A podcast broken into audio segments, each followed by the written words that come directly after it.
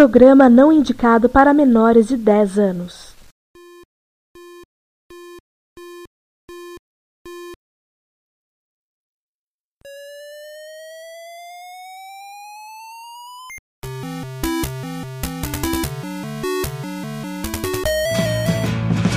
We bought it to help with your homework.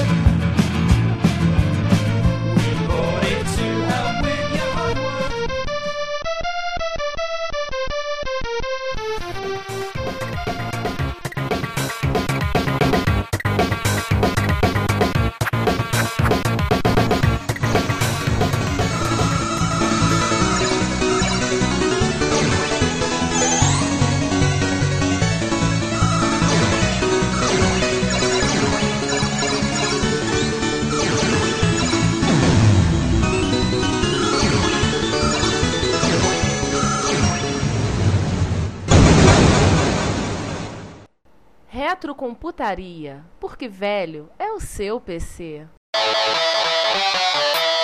Olá a todos, bem-vindos a mais um episódio do Reto Computaria, o seu podcast de retrocomputação. Reto Computaria porque há 21 episódios? 21 episódios. Há 21 episódios nós dizemos para todos que velho é o seu PC. Hoje, o maior efetivo presente do qual nós já gravamos.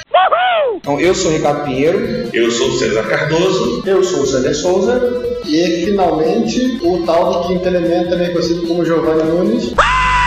E nós estamos aqui hoje no encontro de usuários de MSX na aprazível e simpática cidade de Jaú, Portanto, no Estúdio J. no Estúdio J, né, com quatro amigos nossos para falar sobre encontros. Então, se apresentem. Olá, sou o Wilson Viana, um dos colaboradores né, do MSX Jaú. Estamos 15 anos parados aí já, mas efetivamente aí, começando em 99, nosso livro da Pessoal. É um prazer estar aí com vocês aí e contar um pouco da história nossa para vocês. Eu sou o Tom, eu também estou na organização do evento, também junto com isso, e estamos nessa. Olá, eu sou o José Plácido, mais conhecido como Chimba. Eu com o Wilson na época, o Tony começamos o lugar, né? Começamos esse evento na época e hoje eu estou mais como visitante, estou mais como espectador. Eu sou o Ben e tenho ajudado o pessoal a ao decisão de todos. A ideia desse episódio é a gente conversar sobre encontros. Então, a gente falar sobre encontros de usuários, mais encontros de MSX, porque é o que nós estamos mais lidando, mas isso, quem sabe, a gente consegue criar um fomento e haver outros encontros além dos que a gente tem visto por aí. Além dos encontros de MSX, quem sabe o pessoal de outras plataformas se anima. E se vocês convidarem, a gente aparece, tá? Oh yeah! A gente é chato bastante pra isso. Oh. Então, eu vou perguntar a vocês, como é que começou a ideia do encontro aqui em Jaú? Porque quando eu, em particular, comento para amigos, eu vou para Jaú, aí o pessoal vira para mim e diz assim, o que, que você vai fazer numa cidade no interior de São Paulo? Você já foi tantas vezes? Não, não fui tantas vezes, só fui dez vezes. Comprar sapato alto, os teus caras salto. Lembrar que Jaú é ca- é a capital do, do calçado feminino. Mas o pessoal pergunta por "Ah, tem encontro de usuários de MSX. E aí perguntava vocês como começou, como é que foi isso, como é que foi a ideia que surgiu. Gente, o primeiro encontro que a gente teve no Brasil foi Brasília 90 e... 96. 96. Eu estive lá, Werner, nós fomos juntos, inclusive, na época. A ideia veio de lá, na verdade, né? A gente voltou com essa ideia na cabeça e depois a gente ainda veio a saber que o encontro de Brasília não ia mais acontecer. Aí, um dia, conversando com o Paulo do Ucrânia, e ele deu essa ideia, que a gente não faz um encontro aqui no interior? Falei, Pronto, aí foi o o estupim, né, para isso começar. Aí comecei a conversar com o Wilson, com o Werner, começamos a divulgação. O Werner foi imprescindível nessa divulgação no começo, que era o único que tinha acesso à internet na época. Aí deu no que deu, que a gente sabe até hoje. A coisa virou um encontro nacional e não foi, é, não foi premeditado, foi acontecer uma Eu teve muita sorte, é, até na época, uma pessoa que me colaborou bastante, inclusive com o local do evento, que é o Júnior Júnior ele era secretário do meio ambiente na época. E ele controlava toda a secretaria do meio ambiente também. Então, quando nós contamos a história de fazer tal, ele falou primeiro, não, não, vamos fazer na secretaria. Né, Eu tenho lá MX, ele era usuário na época, falou, não, vamos fazer na secretaria. E nós entramos né, na mesa secretária, na mesa dele, era tudo com os cartões de vídeo texto, acessando né, o telefone. Eles usavam mais como leitor de texto. Um leitor de texto. Então, é, É, aí começou ali, tinha um local já gratuito, né, na época, que era imprescindível que fosse cobrar, né? O pessoal vir, né? Já tinha já esse, esse arranque, vamos dizer assim, que tinha os equipamentos lá controlando, que era interessante para o pessoal falar, pô, tem um departamento público que ainda está controlando o mexido. Então, vamos pô, foi um. Tudo não ajuda isso daí, né? Um incentivo. Né? E foi em 98, né? 98 foi o primeiro. E fizemos, né, juntamos o pessoal, né, daqui mesmo da cidade, eu, né, o irmão dele, nós aqui da cidade, né, começamos ali, estava acho que em seis, sete pessoas, né, É, foi um, um domingo à tarde muito gostoso, aqui. Que foi a, combinação da coisa que fala.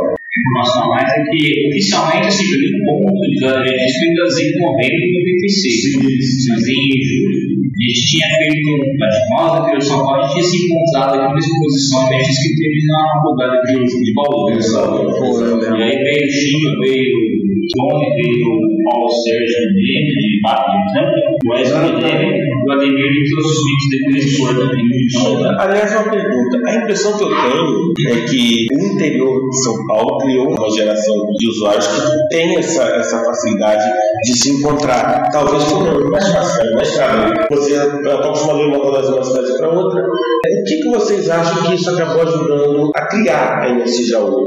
sei lá, de repente um estado mais populoso, né? a a maior malha viária, uma, uma malha viária imensa, é, é, um populoso, então concentrou, acho que concentrou mais, né? principalmente na capital, São Paulo, né? que fica a três horas daqui, perto. Né? Aqui a gente tem o costume de visitar parente ali que é cidade próxima, né? Não tinha transferir esse hábito E outra coisa importante na questão geográfica é que Jaú está no centro geográfico de São Paulo. Então, de certa maneira, aqui no estado de São Paulo está todo mundo relativamente próximo de Jaú, né? É, aqui, né, por estar no, no centro do estado, tem ônibus para qualquer lugar, né, em horários flexíveis, né? Você tem pelo menos dois horários para qualquer lugar. Então, o cara vai ver de manhã e quer ir embora tarde, dá para vir, dá tempo, porque é uma hora de manhãzinha e outra de tardezinha, dá para fazer. É, que é que é um exemplo disso, quando nós fomos para Brasília, nós fomos um ônibus direto. Daqui para Brasília, direto. Sem baldeação. Quantas horas? Ah, uma noite toda de viagem. 12 horas. São, são 10 horas. Eu e o Werner, né? 10 horas. Uma vez eu vim de ônibus pra, Nossa. Direto. pra Jaú. Direto. Eu ganhei, São eu 10 já- horas. eu já fui pro E a gente encontro- vai pra Curi- pra Curitiba. Eu já fui, eu já fui para o encontro de usuário de MSX em Brasília e fui e voltei de ônibus. No caso, eu fui com o Adriano, Adriano Cunha, né, que a gente vive citando no podcast, 17 horas de ônibus. Eu sei que quando a gente estava chegando no Alto Central, no tédio daquelas retas, eu tinha vontade de enforcar o Adriano do meu lado. Haja coração! Por qualquer motivo, porque eu não aguentava ver aquela Inclusive, eu cometi uma tremenda injustiça com o Jaú, que me perguntaram no trabalho onde ficava Jaú, e eu falei que ficava no bumbum de São Paulo. Na verdade, não era, umbigo, né? Tá aqui, ou seja, hoje a gente está fazendo um encontro feito já há nove anos, não tem uma escola, né? ET Joaquim Ferreira do Amaral, vulgo Escola Industrial. Todo mundo conhece como Escola Industrial porque é uma escola de cursos técnicos. Segundo grau técnico, né? Segundo grau técnico. Agora é o ETEC, né? É, é, Isso, equivale a um ETEC. Eu, em particular, me sinto em casa, porque eu sou professor de uma escola técnica, né? Do estado do Rio de Janeiro. Então eu tô me sentindo em casa. Aqui também tem proteção de bala, que nem lá na dele. Holy cow! Não, porque ele não pode maltratar os alunos. Aqui protege. Aqui, eu nunca ouvi falar disso aqui. Ah, Aqui é perigoso os alunos maltratar os professores. Não, pra isso a gente usa arma de fogo, usa porrete, tipo, susto e nota baixa. Então isso é a melhor maneira de Nota baixa é uma É a melhor maneira de doutriná-lo. Não? Então aqui nós três aqui, né, o Giovanni, né, que afinal de contas agora, finalmente, 2012, já assumiu, né, oficialmente, agora quem queria saber que era o quinto elemento já ouviu a voz dele, agora ele vai participar mais com a gente. Ai, caramba! Tanto o Giovanni quanto o César, quanto eu, tivemos aqui o primeiro encontro gente viu, foi no encontro de 99. É, um ano no segundo, na verdade. Segundo. Não, foi terceiro. É. Fizeram dois É, é teve um mini aí no meio que não deu muito certo.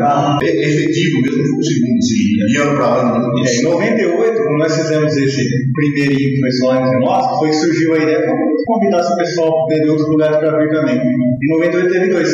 Em novembro teve outro, que aí veio o pessoal de fora, não foi grande, mas já tinha o pessoal Não, mas diga por que a gente quis fazer esse segundo no mesmo ano. Porque ah, o primeiro foi tão.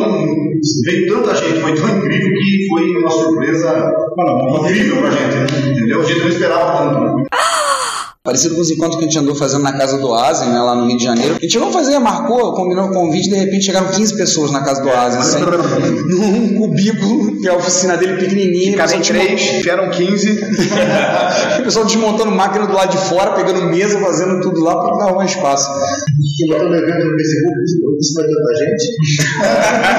E eu tenho que. Não, mas foi uma surpresa, mas esse primeiro foi uma surpresa. Com a quantidade de gente que veio. Logo após o encontro de Brasília 96, teve um em São Paulo em maio de 97. Por isso, em 97, o pessoal não se animou a fazer mais nada em São Paulo. Mas esse sítio de São Paulo, por ser complicado para o pessoal do interior ali, e ser difícil achar lugar para fazer esse todo esse carro, acabou se eternizando. Só teve muito tempo Eu estive nesse encontro, foi o. Mais na Andradas, uma loja alugada. Mas antes, em janeiro de 97, eu e o, e o Giovanni, a gente organizou a primeira das MSX Rio. Tem um monte de histórias curiosas que a gente pode relatar algumas, né? Como eu conheci, a gente discutiu todo o evento todo por e-mail, a gente se conheceu pessoalmente duas semanas antes do encontro. Né? Pra fechar o local do encontro. Precisava aí. Fechamos o local, fizemos o encontro MSX Rio, que foi em Niterói, que na época eu era aluno de pós-graduação da UF, onde conseguimos sala. E a gente conseguiu fazer um encontro no Tapa. Recebemos material do pessoal do MBT, do MSX de- do Pará, para expor. E foi o primeiro encontro de muita gente. O César a gente conheceu lá, teve lá. Outros que vocês já ouviram, o Márcio Lima de Carvalho, que grava com a gente vez por outra. Adriano, Delavi, O Adriano, André Delavi de Brasília, teve presente, veio no encontro. Eu lembro que a gente foi, naquela noite, a gente, eu dormi na casa do Giovanni, levando tralho, o pai do Giovanni nos ajudou, participou muito, deu uma força na Ana pra gente a fazer. E o Delavi completamente deslocado no telefone, dizendo que ia programar pra fazer, pra expor amanhã. A gente falou, Delavi, vai dormir que você bebeu. Sim, ele pegou um avião e veio pro Rio. Sem mais nem menos. Eu vou pro encontro. Ele pegou um avião e veio, descambou pro Rio. Foi o primeiro, a primeira MSX Rio. Foi em janeiro de 97. acho que. Vocês acabaram fechando essa data de novembro pelo fato de, de ter dois feriados que poderiam ser usados ou de repente algum outro motivo, tipo a facilidade pessoal, pouquinho mais dinheiro no enfim, por que que vocês fecharam? Tipo, Jaú é novembro, Olha, eu não sei se da parte deles se tem algum motivo. Pra mim é pelos feriados mesmo, pela facilidade dos feriados, de se emendar os feriados. Pra mim, por isso, não sei se vocês têm alguma- tem alguma coisa mais conveniente. Eu vejo por, por mim mesmo. Para mim, deslocar para um evento longe, um dia só, é complicado. Então, já foi, não, pô, tem feriado, dá para fazer dois dias. Porque a ideia era feriado, era evento dois dias. Então, tinha aqui o feriado na sexta ou na segunda, fazer sábado e domingo, o cara tirou a sexta ou a segunda para viajar. Então, já estava na cabeça, não, vamos fazer perto do feriado, que é mais fácil para todo mundo dormir. Para ocasião, tem que começar a inventar os feriados. Então, vamos fazer três dias, vamos fazer quatro dias. Porque é tão gostoso que a gente. A gente está esse ano no encontro de quatro dias, né? Chegamos no sábado, hoje estamos gravando, é domingo, vamos estar aqui até terça-feira assombrando o pessoal da cidade, né? Aliás, eu gostaria de saber quando eu vou receber meu direito de cidadão no horário jauense, já que eu vim a 10 encontros. Então temos que providenciar uma plaquinha para você, porque realmente é, nem o Ademir Carcano essa façanha. Tanto eu quanto o Giovanni, né? É, só quem podia vencer isso é o Adriano, só que ele foi tragado pelas trevas. Ele foi tragado pela nave mãe do Google. Adriano, seja lá onde você estou, seja feliz, manda um sinal de fumaça. Com a saída do Sander do Ligo, a Dani ficou Alguém achei que ia amigo. É, isso aí, o Google tem aquele rabo de bucha, só que expurga do outro lado. que Alguém tinha que Alguém tinha que assumir, né? Quando vocês falaram que vocês, se organizaram para montar, o primeiro encontro que vocês tiveram foi muito bom. Quando é que caiu a ficha, ou se teve algum momento de, de caiu a ficha de que o, o MS Jaú havia de tornar uma coisa que caminha com as próprias pernas, como se fala hoje em dia. Qual o momento é, em cada um de vocês ficou a filha tipo, tipo, se amanhã eu me afastar, vai ter Jaú ano que vem, vai ser nada. Isso aconteceu comigo, inclusive, né? Eu mudei de cidade, eu mudei para uma cidade vizinha. Na verdade, eu sou de lá, né? Sou nascido lá, minha família é de lá. Eu morei aqui muitos anos, eu morava aqui na época. Quando eu me afastei, eu falei, eu tenho político, né? Eu me afastando, eu vou vai ficar com vocês. né? Vocês não- Vocês vão assumir aí, cara. Mas eu, enquanto já estava tão encaminhado, a coisa já estava tão engrenada, né? Não É, problema. chegou uma altura do caminho, foi em 2001, foi. Eu fui lá em 2000, eu, fui, eu, fui, eu voltei para lá em 2000, 2020. Foi em 2001, teve um evento que que extrapolou Nós tivemos lá no movimento mais de 60 pessoas. no- no- 99? 99. 99 foi um encontro, talvez o mais, foi o primeiro que tivemos, foi o que teve mais gente lá no mar. Veio o Ítalo Valério, do Rio Grande do Norte, veio, veio o Marujo, do Rio Grande do Sul, dois, né? Veio o Eduardo Loja, colecionador de micros do, de Brusque, de Santa Catarina, veio gente de tudo, que ela veio pessoal de Minas, Pô, de Brasília. veio pessoal de Brasília, foi o último encontro do Leonardo de Brasília, e veio, veio o Celso né, de Brasília, e também veio, por exemplo, o outro que veio no encontro, o primeiro encontro do Spider, né, que hoje em dia está fazendo seu doutorado lá na Federal de Uberlândia, está fazendo falta aqui em Jaú, velho. Ele tá no meio do Shed. Ah, é? O Shed dodói. No começo da, da organização do encontro, a maioria do pessoal que participava era estudante universitário. E aí o pessoal não tinha, naturalmente não tinha fonte de renda, era estudante, e, tinha, e a gente dependia de colaboração de outras pessoas para aceder ao local de encontro. Tinha uma etapa de negociações que demorava meses, né, às vezes era incerto, só se definia um mês antes. É, Tinha essa complicação de você não ter o local definido. Inclusive teve uma época que eu mudei, também mudei de Paulo para Campinas e fiquei afastado, teve um ano que eu não participei em nada da organização. Aí, a partir de um certo momento, o pessoal conseguiu uma, uma associação com a escola. E aí se tornou-se garantido o local do evento. E com o passar do tempo, o pessoal se formou, começou a trabalhar e essa falta de renda assim passou a ser um aspecto mais secundário. Inclusive, hoje eu acho que se tivesse necessidade de você alugar um local para fazer enquanto como acontece no esquema XU, hoje seria possível, a pessoa poderia se cotizar e, e colaborar. Mas ele passou a, a ser uma coisa rotineira a partir do momento que aconteceu essa, essa associação com a escola, que a escola passou a colaborar e inserir anualmente o local da gente. O encontro do MSX ele faz parte do currículo da escola. No calendário da escola já tem a data do encontro do MSX. É, olha que legal. É, a gente lá no Rio, bater perna em muitos lugares, visitar, fazer encontro em vários lugares. O Tony, quando teve no Rio, teve um encontro que foi na Ilha do Governador, né, numa escola. Tivemos em vários lugares, inclusive três vezes fizemos um encontro em Niterói. É, a gente hoje em dia fechou com o Sesc Engenho de Dentro, que é um local razoavelmente central, tá? hoje em dia está bem em voga porque tá, ele é de frente para o estádio do Engenhão. Opa! que beleza! Não é fácil chegar, tem uma estação de trem quase em frente e baixo aluguel. E hoje em dia, para reservar as salas, basicamente a gente decide as datas e envia para eles por e-mail início do ano e eles já são mesmo. Está marcado e a gente já sai na programação do SESC com o evento, já aparece lá, para gente. Já aconteceu o evento de ter que mudar a data do evento, ligar em cima, falar com a responsável, pedir mil desculpas. Claro, a gente está pedindo lá, a gente está pagando, mas também não vamos abusar, né? E ela já aceitar, não, tudo bem, dá para mudar a data, a gente muda, vamos adiar uma semana, você está precisando, tudo bem. Então, assim, a gente, depois de peregrinar muito e ouvir muito das reclamações, tem gente que ficava reclamando, encontros, a gente teve um encontro em 2005 que foi o mais trágico de todos. Tomamos um prejuízo danado, a gente reservou um espaço no centro do Rio, pagamos um, um dinheiro adiantado, um valor alto, para reservar a sala, faltando 10 dias para o encontro, o local, o restaurante reservado a parte de cima, o restaurante tinha fechado, os donos sumiram, perderam nosso dinheiro, a gente foi correr atrás de outro local no centro do Rio para mudar, o que muita gente disse que fosse no centro iria, nós gastamos mais dinheiro ainda, as pessoas que falaram que vinham não vieram, tomamos um prejuízo daquele, que foi recuperado porque eu tratei de correr atrás e fui e levei até o Tribunal Especial Civil, ou seja, assim, eu processei o sujeito e ele ressarciu a gente. E foi pago o dinheiro, quantia, para a gente poder reembolsar.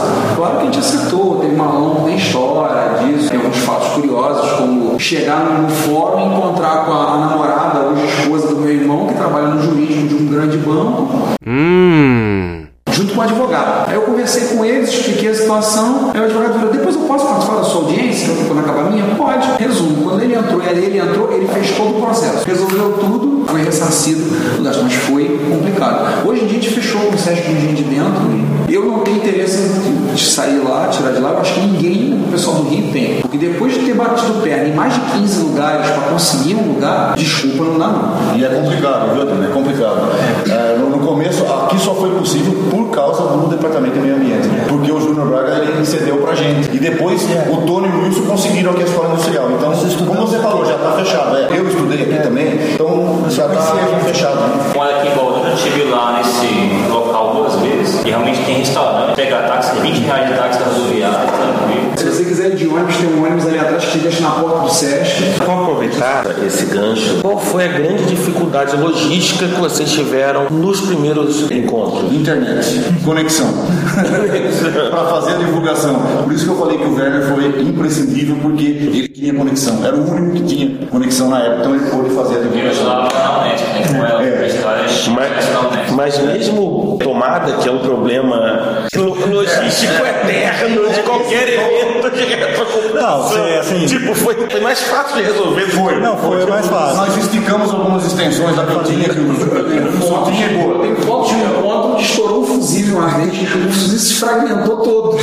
Era todo, quase todo em cima de uma tomada. Eu fiz questão de tirar foto do fusível. No estado, coitadinho. E o departamento de meio ambiente lá embaixo, nos primeiros, era uma casa velha, era uma casa antiga. Que depois virou pizzaria, a gente Virou comeu lá pizzaria, uma pizzaria. Ficou o encontro inteiro lá. Você vê, Outro detalhe interessante que a gente buscava foi que tivesse segurança, porque querendo ou não querendo, o MX é um patrimônio pessoal do cara. O cara ele perde o carro, mas ele não admite perder o MX dele. Se roubarem meu Mac, é fácil, eu vou juntar uma grana, vou me ferrar, vou parcelar, mas vou na loja e compro outro. E o meu Panasonic? Não compra. Exatamente. Então o que acontecia? Na Secretaria do Meio Ambiente não tinha segurança. Eu dormia lá. Eu também dormi lá algumas vezes. Dormia todo, chegava, só não ter que levar as coisas. Falou, não, eu tinha o colchonete e põe o colchonete e dormia lá. Pra eu não tinha deixar. também, para não deixar, para cuidar das coisas. né? Hoje aqui tem segurança interna, tem segurança externa, tem ronda, é tranquilo. Mas lá tinha a questão logística nossa era um dormitório. Mas o resto não era, não era, não era, Era- era tranquilo. Não foi, não foi, foi mais tranquilo, sabe? Não foi difícil, não. Um problema crônico é tomada, não fala. tomada. Até que foi tranquilo. Isso, isso me faz lembrar um parênteses rápido da MSX Rio de 1998, que a gente fez todo um encontro em cima de duas tomadas, inclusive desligamos um bebedouro do estudo de física da outra para poder fazer. O José não falou, mas ele, o, o Luiz trabalhava muito tempo na parte de som, né? do som. Então essa parte de cidade aí. É. isso. É, muito tempo trabalhamos com banda, né? O Chimba é músico, eu era road. Eu era músico e o, Wilson era, era hold, né? E viajava direto, então. Não era sertanejo não, né? Não. Não, não, eu, Também, eu, também era obrigado a tocar, mas era assim, banda de baile, né? Ah, sim. eu tocava de tudo, Banda né? de baile. Entendo, entendo. Não, mas Vocês quando- que passar por esse lado ruim, né? Né? Mas quando era sertanejo, a gente punha fone e não tinha problema. Aqui mesmo aqui dentro da cidade pra andar era até tranquilo, porque é tudo perto. O centro da cidade é legal porque banco é tudo um do lado do outro, restaurantes são todos perto, tem o X-Fudeba lá, que é clássico, né? Todo mundo não tem que ir comer no X-Fudeba. Tá no centro, não é longe. Eu- E também, é claro, não podemos esquecer do Shed. Aliás, como é, como é que surgiram essas tradições? Hoje quem vem a Jaú sabe. Vai ter que comer no X-Fudeba, vai ter que ir no Shed, Vai ter que comer na vai ter pastelaria. na pastelaria. Não, essa lanchonete, essa lanchonete começou com uma coisa muito engraçada. O cara fazia hambúrguer de um real. Na época. Era, era grande e era um real. E, e era bom, e era muito bom. E todos nós íamos comer lá na época. E a coisa pegou. Quando teve o primeiro encontro, o que nós falamos? Pô, é bom e é barato, né? Levamos o pessoal, foi um sucesso. Um sucesso. Imediato. né? Lá não era o McDonald's, né? Não é MSX. O McDonald's. Não, inclusive no primeiro encontro, o Werner deu a ideia, nós fizemos. eu- O cara, o cara lá, que é amigo nosso, compôs um lanche especial chamado X Fudeba. Né? Ele chamou de X-Fudeba. Tinha lá X-Fudeba Tava no cardápio. no cardápio X Fudeba. Cozido no vapor. Peraí, ele foi muito tempo fervido pelo Duke Nukem, né? Não, continua sendo comido pelo Zé Gráfico. É. E o Shed? Porque eu falo da tradição X-Fudeba, a outra tradição que é beber até, Até conseguir no Shed. Até, até, até cair não pegar mal, né? Até você sair perto do Shed. Não, o Shed foi um negócio interessante porque nos primeiros eventos não tinha chuperia. Aquilo lá era uma casa de material de construção, né? Não tinha lugar. O, o, o boteco nosso era o bar do Vinícius. Que eu tenho uma foto do em 2000, todo mundo com a garrafa de cerveja boa. Era ali. Até que é na Há 20 esquina. nada de cerveja. Árvores pro alto. que é na esquina do outro lado da rua, que é uma loja agora. Era ali. Então nós colocamos a mesa pra fora e o encontro, né, o evento paralelo era ali, no bar do Vinícius. Era de noite ali tomando uma água, né, pra molhar as palavras, e de manhã ir lá tomar café. O erro foi muitas vezes com o Archano lá tomar café da manhã, que ele abria às 6 horas da manhã. E em um dos eventos, eu não vou lembrar agora em qual, se foi em 2006, se foi em 2005, o bar fechou pra reforma e não abriu mais. Nesse meio de caminho, nós chegamos lá e tava fechado. A reforma era feita pela prefeitura? Não, o cara daquela loja ali comprou o bar. Que o cara começou a reformar pra fazer uma lanchonete e no meio do caminho ele desistiu. E vendeu pro cara montar a loja. Nesse meio do caminho, tava inaugurada a choperia do outro lado. Nós chegamos lá no, bar do Vinícius, não tinha bar. Falei, ah, vamos ali. Atravessamos. E no fim o pessoal pegou amizade com o pessoal de lá do, da Shed. Hoje nós vamos lá, o cara dá quadro pra gente, dá camiseta. Inclusive, se você levar a camiseta, o cara disse que vai pendurar lá. Ah, lá é- Dá uma mesa de cadeira ainda. Né? Mas é pedir muito. Ah, gente, ah, ano passado ele forneceu um. Deu um, tirou um quadro, fez uma dedicatória. O interessante é o seguinte, tá? A gente estava falando do Shed, é que o, o Mês Lobo agora, não autoproclamado, mas por aclamação, indicado como novo diretor de eventos do encontro de Jaú. Antigamente tinha o, o Tramposo, o Roger Tramposo, que vinha e ele que ia na frente negociar com o restaurante. Eu lembro dele chegar no restaurante e virar, olha, eu tenho 45 pessoas para jantar. O que, que você pode fazer pela gente? Vou botar todo mundo aqui e é claro o dono do restaurante ia ficar feliz da vida. É, o dono da pizzaria que foi onde era um antigo, de uma- um antigo departamento de meio ambiente, que a gente chegou lá e fechou a pizzaria inteira. né? Ele foi mesa a mesa cumprimentando uma mãe e agradecendo. Aquilo foi engraçadíssimo. Foi legal. Assim, o pessoal do Shed hoje em dia tá com um bate-ponto lá todo, toda noite. E eles deram uma placa, deram ano passado deram um pôster e esse ano eles pediram e vai ser dado uma camisa, o Boot do MSX já tá separada. Legal. Vai ser dado uma camisa, eles vão eles pediram uma camisa para colocar lá no mural deles à disposição. Isso não é repor a camisa do 15 de Jaú que foi dada pra gente. Aliás, eu tenho minha camisa do 15 de Inclusive eu levei vocês uma vez na, na porta do estádio pra vocês tirarem foto, né?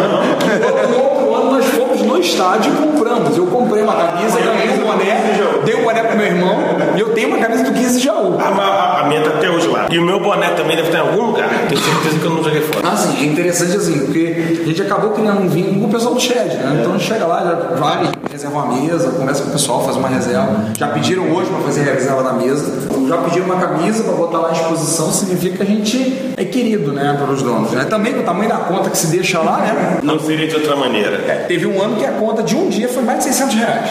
Mas aí entenda se vão 30 pessoas. Ontem foram quantas? Mas mais de 20. Tinha mais, bem mais de E como é que vocês veem agora, por exemplo, uma coisa que eu estava avaliando, vendo com muita curiosidade. As mulheres. As mulheres estão participando mais do encontro, estão vindo. É claro que o foco principal delas não é MSX, né? O foco delas é sapatos. Elas vêm subornadas pra cá, essa é a grande verdade. A minha não. Porque ela paga por própria conta os sapatos. Isso é o que você acha, né? Não, não, não, é por conta dela. Ela a gente não tem conta conjunta.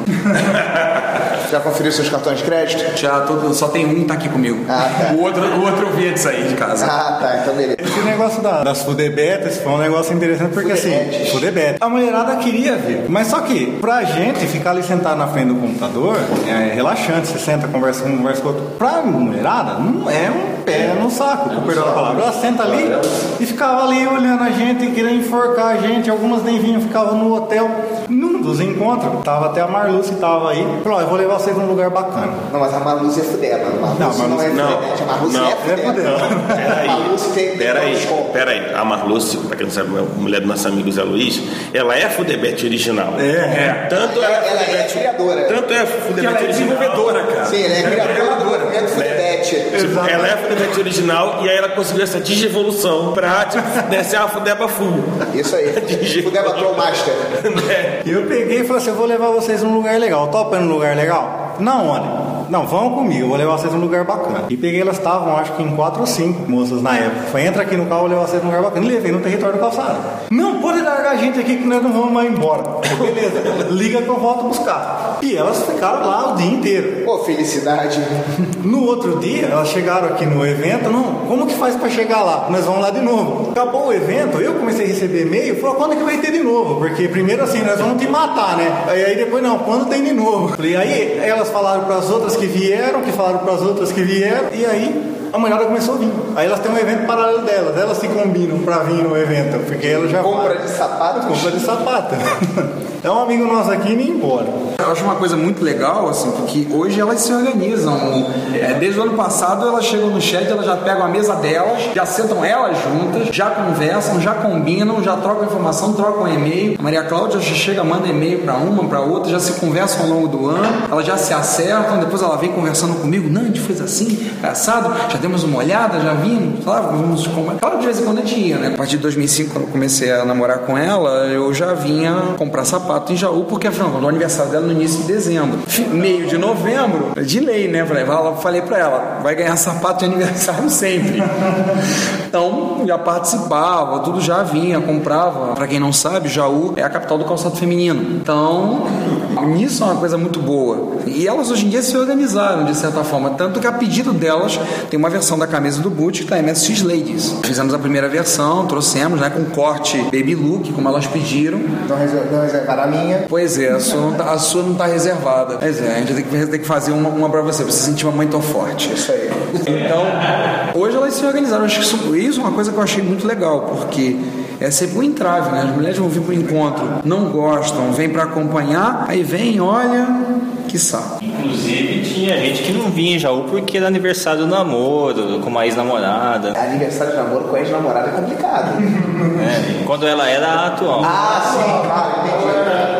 É porque Que hoje é pra atual que a gente vai comparecer um aniversário de namoro com a ex. É, isso dá problema. 100% de chance de problema. Nossa. E tem um fato legal que a minha esposa não vinha. Ela não vinha no encontro. Vim on, de, nove anos de evento, ela nunca veio nem pra ver como é que era o lugar. Se é que você tava aqui de verdade. Eu não sabia. Não sabia. Ela não vinha. Falou, não, vocês estão ficando loucos. Você não fazer, uns, Ah, fazer uns três ou quatro eventos por ano? Então, e ela não vinha. E ela. Aí eu tenho que agradecer a Maria Cláudia, que fez uns ameaças nela. Falou, fala pra ela vir, eu vou buscar ela lá. Aí ela, mas ela não sabe onde que é. Foi por isso inventaram o GPS. E foi só pôr o endereço, eu vou lá buscar. E ela veio. E ela veio, tomou contato com, com o resto das Fudebetes e ela pegou gosto. Então elas mesmas se conversam. Então elas mandam e-mail lá pra casa, ela, não, vamos, vai ter. Ela fica, ela me cobrando, viu? Quando que vai? Quando que vai ser? Quando que vai ser? Eu Falei, calma, foi só em novembro. Não, mas eu preciso saber pra me falar pra elas, porque elas vão vir aqui, nós vamos lá. Nós... Eu preciso saber pra saber quanto é que eu posso extorquir. É. eu tenho que saber quanto é que eu posso extorquir por mês pra guardar já pra novembro. Não, ela já fica, ela fala, ó, você vai dar o cartão pra mim, né? Aí elas vão vir, você vai me dar o cartão, né? Eu falei, não, vou, vou. Em agosto, setembro, a Cláudia fala: Ah, já tô com saudade, vontade pra Jaú. Calma, amor, faltam dois meses ainda. ah, mas é tão bom. Ah, a gente passou, eu brinquei com ela ontem. A Cláudia, ela acorda muito cedo por conta do trabalho, então ela vai dormir muito cedo. Nove e meia, dez horas ela tá dormindo. E ontem, eu que tirei ela do chat, quase, quase uma da manhã. Eu falei: Eu tô indo pra cama dormir. E ela tava lá empolgada. Eu olhei pra ela: Ah, então eu vou contigo. Depois eu virei pra ela e falei assim: Você tá bem, né? É porque, olha a hora. Você ainda tá acordada? Ah, não, tá muito Tá muito bom. Tô adorando estar aqui. E pra elas é bom que elas fazem, elas se sentem felizes porque é uma maneira delas estar em companhia com a gente, né? Ser companhia, né?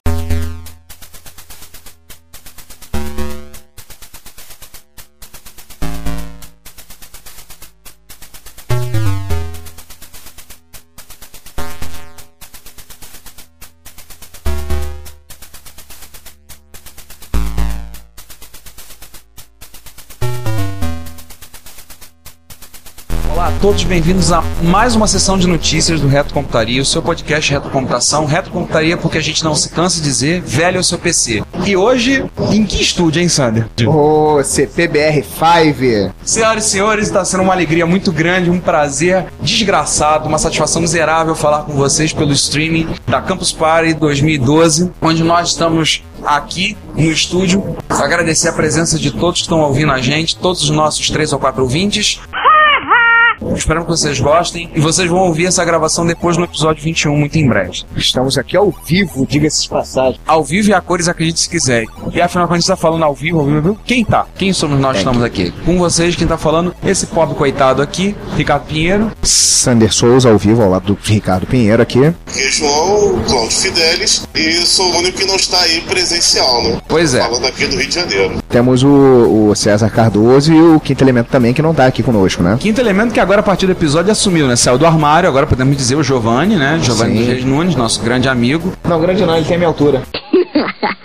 É verdade, é verdade. Então ele não é grande mesmo. Então, vamos começar, pessoal? Comecemos. Vamos começar pelo início. Nós temos uma sessão de notícias, temos muitas notícias. É claro que parte dessas notícias que nós não iremos falar, vocês vão encontrar no nosso blog, no Reto Computaria Plus. Não se esqueçam, http www.cupulablogs.com retrocomputaria. Começamos então com a sessão de notícias falando inicialmente do Maximite. O que é o Maximite? Um computador, um single board computer, projeto que vocês vão encontrar, obviamente, no Hackaday. Não tem lugar melhor para você ver coisa mais curiosa de microinformática do que no Hackaday. Um single board computer com 128K de memória e um interpretador BASIC salvo em ROM. Diga-se de passagem que ele utiliza um microcontrolador PIC32MX com 128K de RAM já embutido e dedicado para essa CPU. E o interessante é que ele tem uma entrada para cartão SD, Tem entrada para teclado PS2 e para USB. Tem portas USB. Muito curioso. Muito curioso, muito interessante. Ele inclui 20 pinos, conectorzinho de 20 pinos para entradas e saídas diversas. Você pode fazer o que você quiser nesse conectorzinho porque ele tem os chaveadores por software. Você chaveia os bits por software. Alguns dos nossos ouvintes, alguns que estão nos ouvindo pelo streaming, às vezes pensam, pô, pra que o cara vai querer fazer isso? Qual, qual é o interesse? Alguns talvez não nos conheçam pelo nosso podcast, mas a nossa paixão, talvez a nossa, uma das nossas maiores paixões é a retrocomputação. Né? Nós, como profissionais de informática, professor, analista, administrador de rede. Fudebas. Fudebas acima de tudo, né? Como diria um amigo nosso, todo poder aos fudebas.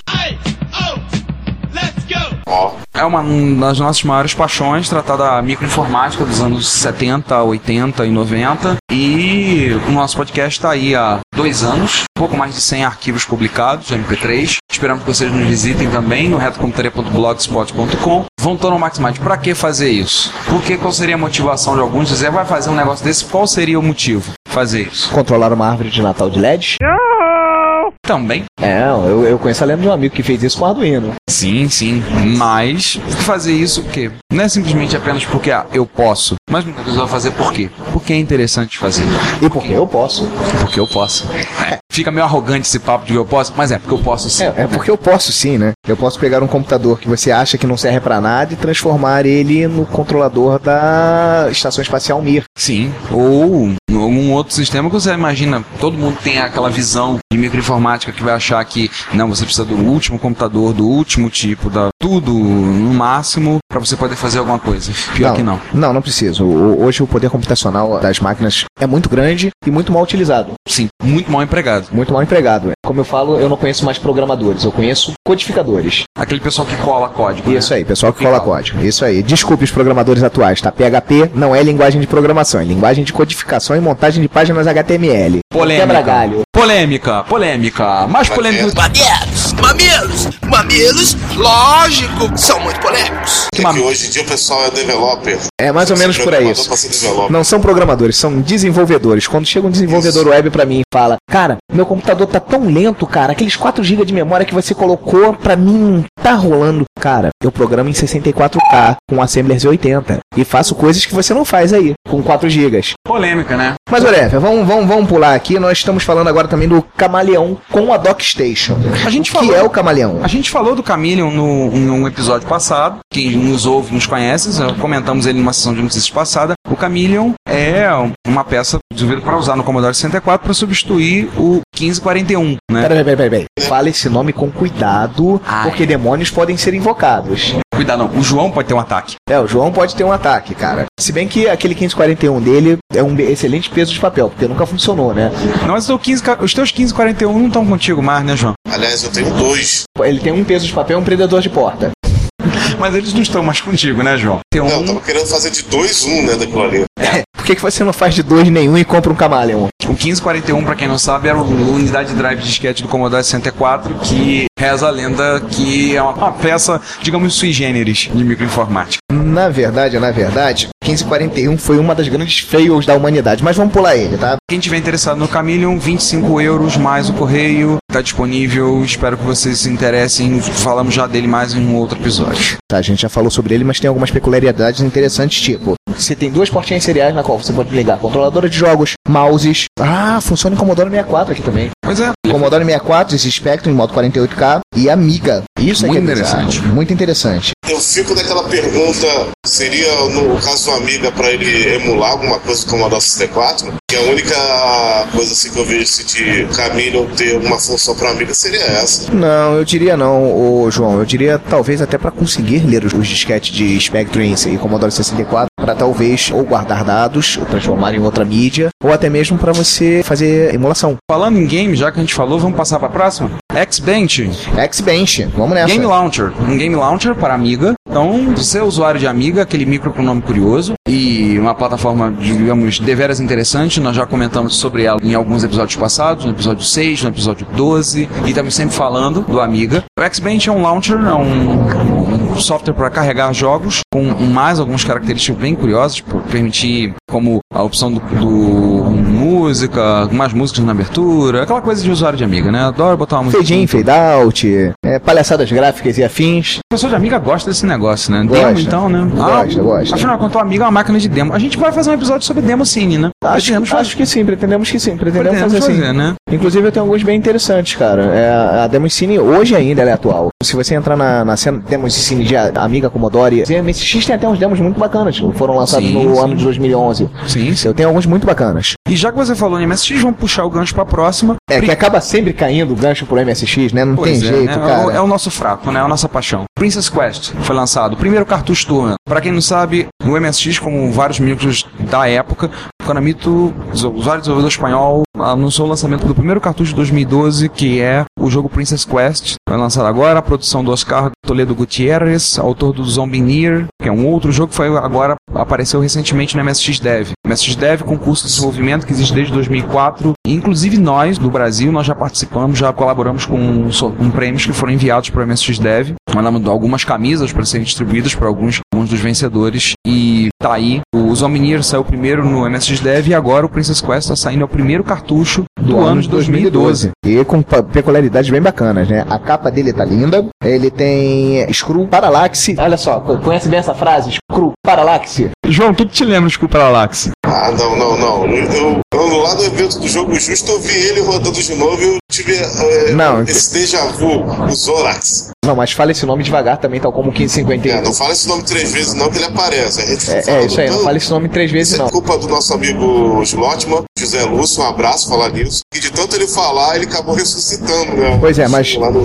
Existe o Scroll Parallaxe? no Existe, existe, existe. Na segunda fase é assim mesmo muito tosco. Mas tudo bem, vamos continuar aqui. Ele tem é, peculiaridades bem interessantes, que ele tem uma paleta de cores melhorada, tá bem bacana, ficou, os- as cores ficaram bem bacanas, sem borrar. No MSX2 tem screw fino, tanto na vertical quanto na horizontal. Então, Aliás, é uma excelente aquisição. O precinho dele tá excelente, 24 euros. Só um detalhe sobre o Princess Quest é que pe- a gente que sofreu tanto com aquele clone safado do Ghost in Globes, o Demônia, agora temos um clone de qualidade do Ghost in Sim, sim, sim. Não, não só de qualidade, como mais diversificado, porque ele, ele é um- virou um jogo de plataforma bem bacana. Bem bacana. Mas a grande pergunta é: o personagem quando é atingido perde a, perde A armadura? Será? Fica de cueca?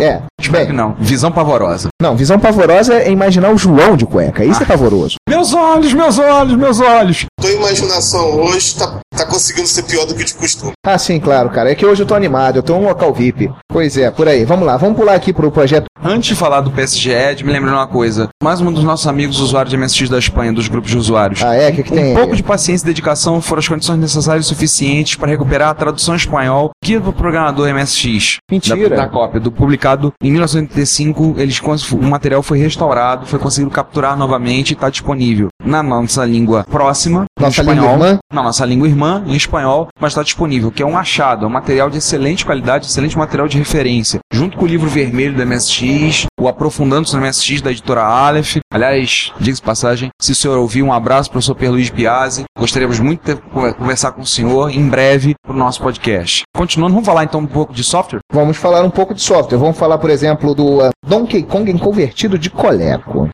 Isso. Isso é uma lenda que eu não acreditei até o momento que eu olhei pra tela dele e é verdade. Inclusive o logo botando lá aparece ColecoVision colorido, mané. Pra quem não lembra do Coleco, o videogame que surgiu na época do Atari e de outros plataformas, era a melhor máquina, mas infelizmente foi perdida por diversas situações, diversas condições da época. Lembrar que a Coleco era fabricante de couro. Não, cuecão de couro não, mano. Bom lembrar. Não. Guarda muita similaridade com o MSX, então há menos dificuldade para os jogos serem portados para o MSX a partir do Coleco. Sim, na verdade eu, eu joguei é, no ColecoVision, eu tinha um ColecoVision e joguei alguns jogos que que, que eram você não teve? dinheiro. Ah, tá. Tá bom. Tudo você fala, eu tive um, tive um. Você nunca teve. Dinheiro. Tá bom, bom saber. Tá, dinheiro eu nunca tive, eu sempre arranjava isso na base dos campos. Ah, eu tá. trocava uma bicicleta, uma meia furada e um par de chinelos velho da Havaiana com a tira solta já, porque não solta a tira, não tem cheiro, é mentira. Tá? Os meus Nem pediam pra Dedéu e sempre soltava a tira. Acabava conseguindo meus videogames assim, entendeu? E no caso do ColecoVision, eu troquei um TK90X nele. Pô, sacanagem, tem cara meio que legal. É, mas eu tinha um 95. Ah, tá. O problema é que eu troquei o 90X por ele. Na semana seguinte, a membrana daquele maldito 95 começou a dar pau e metade do meu teclado parou de funcionar. Ah, que pena. Entendeu? E por sorte eu tinha um microdrive. Eu fui um dos poucos usuários do microdrive no Brasil. Mas vamos lá, voltando aqui ao Coleco, ao Donkey Kong, que foi publicado em 1986 pela Ocean. Ocean, produtora Ocean, produtora inglesa de jogos. João, você que entende dessas coisas, o que é feito da Ocean hoje em dia? A Ocean é uma empresa inglesa. Tá, eu, você, você acabou de falar. Outrun de amiga. É, uma obviedade. Eu quero saber, o que é feito da Ocean hoje em dia? Ah, hoje em dia, o que que é a Ocean? Você tem ideia? Você, você lembra que você é nosso consultor Agora, aleatório agora pra. você pegou. Eu me lembro que teve uma parte de empresas. Eu acho que a Ocean tá do hold da Eidos hoje em dia. Porque teve uma parte de empresa como a Core, que agora existe até hoje, né? Com o nome de Core Designs. Tem uma parte de empresas inglesas que se uniram e formaram a Eidos. Hum. Eu acho que a Ocean tava nesse, nesse bolo, mas não tenho certeza. Bem, vamos dar continuidade aqui, voltando ao Donkey Kong, ele está sendo portado, tá, tá bem bacana, e a utilização recomendada dele é sobre o MSX2, claro, e com SCC, para poder utilizar os sons bonitinhos, e parece que vai ficar bacana, cara, eu tô bem afim de meter a mão nele. Tá ficando bem bacana. Tá ficando bem bacana. Mas vamos lá, vamos continuar então, vamos continuar Continuando, no software. continuando de jogo? Não, não, vamos continuar de software, vamos falar do SMB. Não, mas é- do SM é jogo. Cara, SMB é protocolo samba. Não, nesse caso não. Super Mafia Boss 3, ô cabeça. Super Mario Bosta 3? Cara, mas não fala mal, cara. É projeto do Retro Canadá, cara. Que embora tenha esse nome, é um brasileiro, amigo nosso, membro da lista de discussão do MSX. É e vero. O Retro Canadá, porque ele mora no Canadá. Então, um abraço, Retro Canadá. Nunca lembro do seu nome,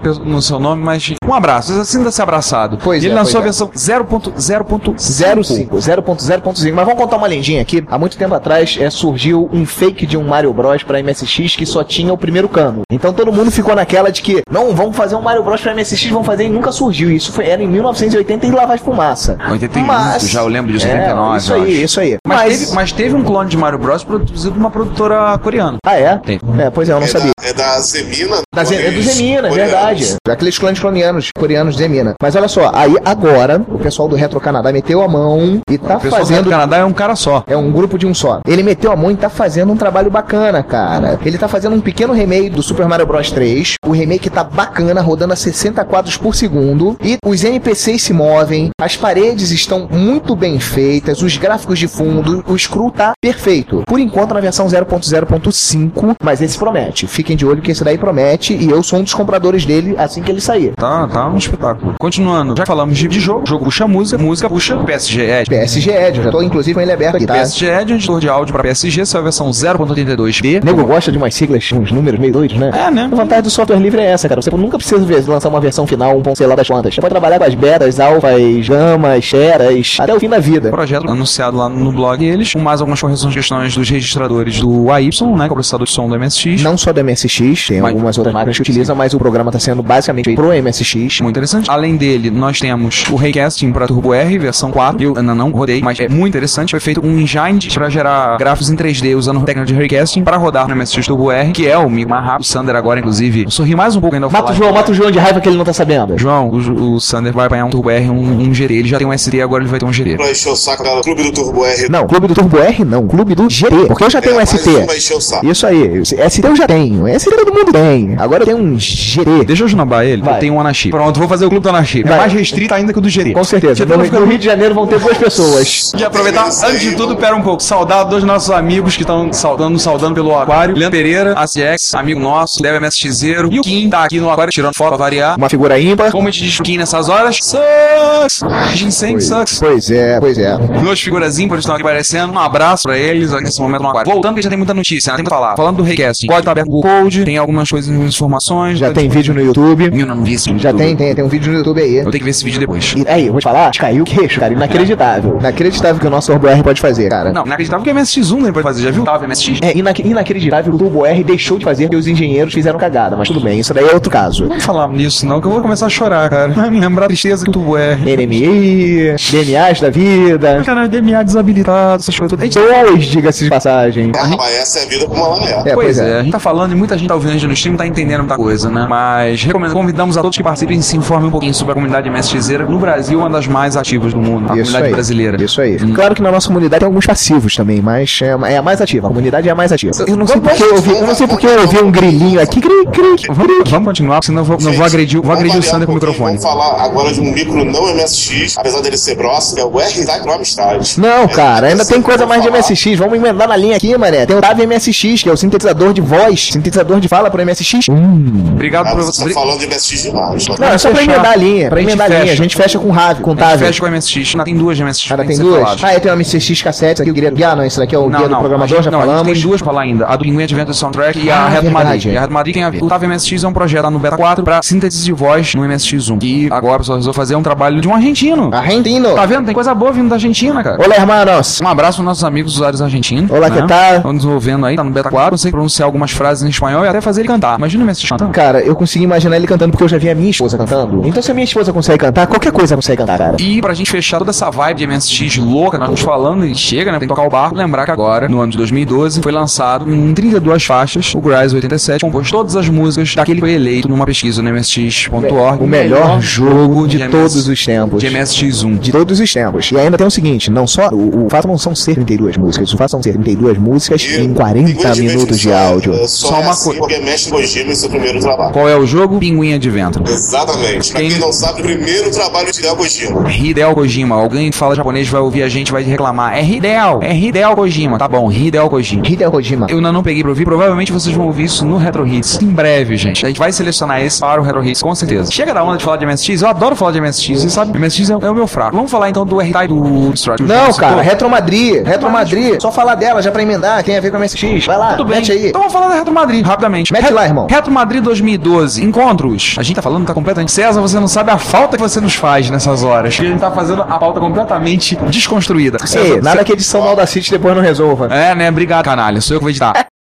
Se você quer comunicar-se conosco, elogiando, apresentando sugestões, ajudando nas erratas, fazendo críticas construtivas ou mesmo dando um depoimento, não hesite, faça. Você pode enviar um e-mail para retrocomputaria.gmail.com, uma mensagem pelo Twitter para o nosso usuário, Retrocomputaria, ou comentar nos posts desse episódio, que estão em retrocomputaria.blogspot.com ou em www.dimensãonerd.com. Se você quiser, pode também enviar um comentário de voz que iremos publicar no nosso podcast. Lembre-se, o seu comentário é o nosso salário. Obrigado e até o próximo podcast. Você ouve esse programa na Combo Podcast.